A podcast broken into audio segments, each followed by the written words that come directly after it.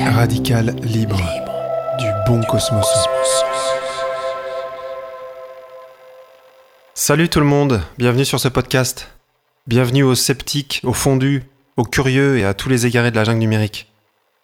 Les pieds sur Terre.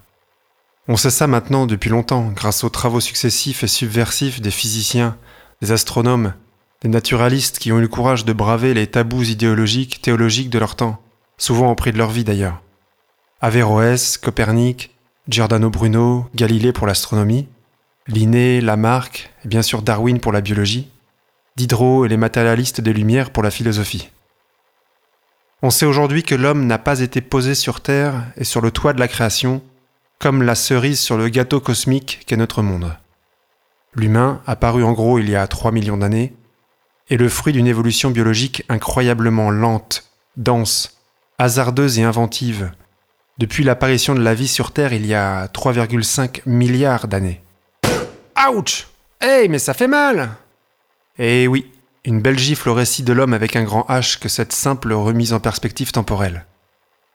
Évolution donc, du minéral déjà, de l'atomique et du moléculaire vers le cellulaire, bref de l'inerte au vivant, qui laisse encore beaucoup plus de questions ouvertes que de réponses définitives.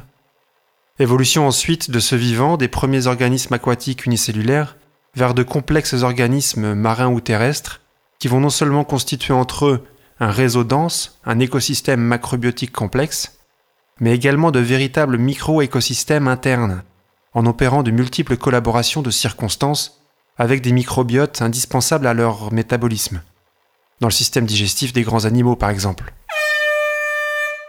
Et en cette matière comme en tant d'autres, point d'exceptionnalisme humain à revendiquer. Nous sommes également des machines biologiques complexes, intégrant des intrications métaboliques internes, intégrées à leur tour dans des réseaux écologiques externes, proches et locaux d'abord, plus lointains ensuite, jusqu'au niveau écologique ultime, planétaire, celui du système cybernétique Terre. Ce système est aujourd'hui au bord d'un déséquilibre profond, sur le plan du climat notamment, mais aussi celui de la biodiversité, avec une sixième extinction des espèces annoncée et d'origine anthropique cette fois, ce qui reste une première. On s'en serait bien passé de celle-là.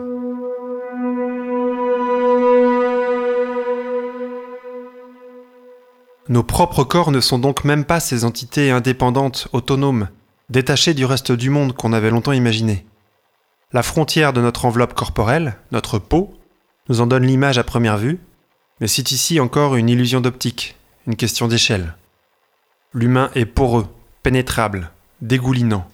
Nous sommes des filtres, des filets, à grosses mailles encore, ouverts en permanence sur l'extérieur.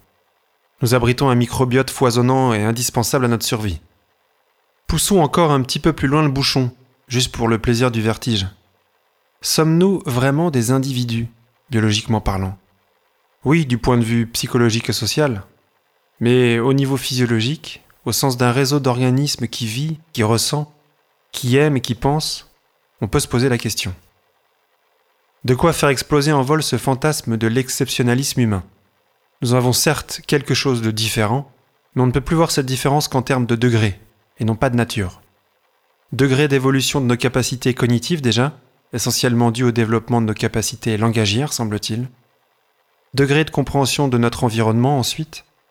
Et enfin, degré d'aptitude à organiser les connaissances, construire les outils, développer les techniques pour transformer le monde selon notre besoin.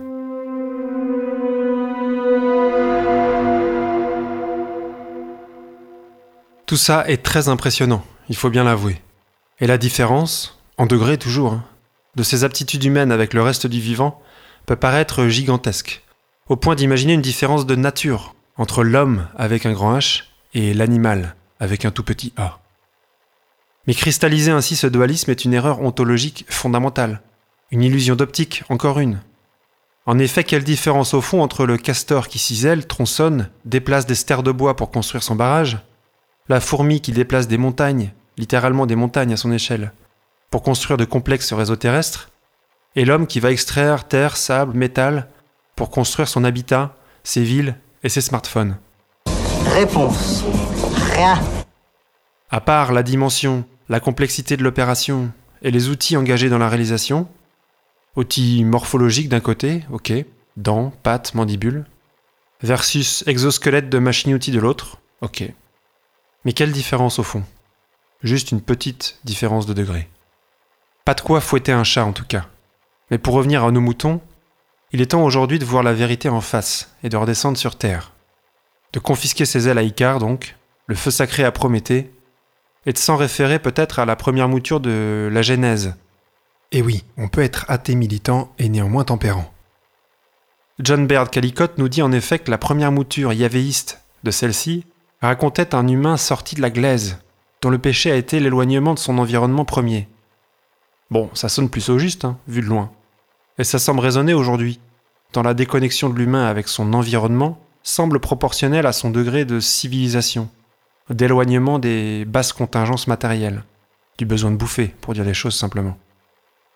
Malheureusement, cette Genèse 1.0, plutôt sobre, a été occultée par la 2.0, mise en avant par la suite dans l'Ancien Testament, et qui dit tout l'inverse, un humain superbe, à l'image de Dieu, hégémonique donc, et totalement hors sol.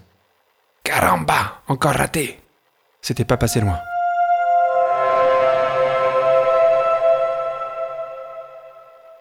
Ce qui nous définit en tant qu'humains, ce n'est pas notre épopée, notre destinée, notre exceptionnalité fantastique, au sens de ce qui tient du fantasme. C'est notre enracinement à la terre, à Terra avec un grand T, notre habitat, à ne pas considérer religieusement comme une entité sacrée et protectrice, une mère nourricière. Le symbole est sympa pour nous autres mammifères, mais totalement fallacieux. Simplement un objet stellaire hallucinant, un système d'une complexité à la fois magnifique et spontanée, offrant un formidable espace à la vie, qui reste unique à notre connaissance. Et s'il y a probablement un équivalent à Terra quelque part dans l'univers, alors c'est loin, très loin, trop loin pour qu'on n'en sache rien pour le moment, et cet ailleurs potentiel est en tout cas hors d'atteinte, qu'on se le dise. C'est donc bien de Terra qu'il faut s'occuper, non pas de Mars. Si l'on veut conserver à notre humanité une petite chance de vivre dans des conditions à peu près acceptables pour toutes et tous. On verra dans la suite une autre facette tout aussi insaisissable et fondamentale de notre humanité, notre psychologie. Elle participe largement de notre perception de nous-mêmes, des autres, du monde et de ce qu'on peut y faire. Voilà là un puissant levier de notre écologie humaine. Merci de votre écoute, à bientôt. Et d'ici là, prenez bien soin de vous et de votre petit monde. Radical, Radical libre, du bon cosmos.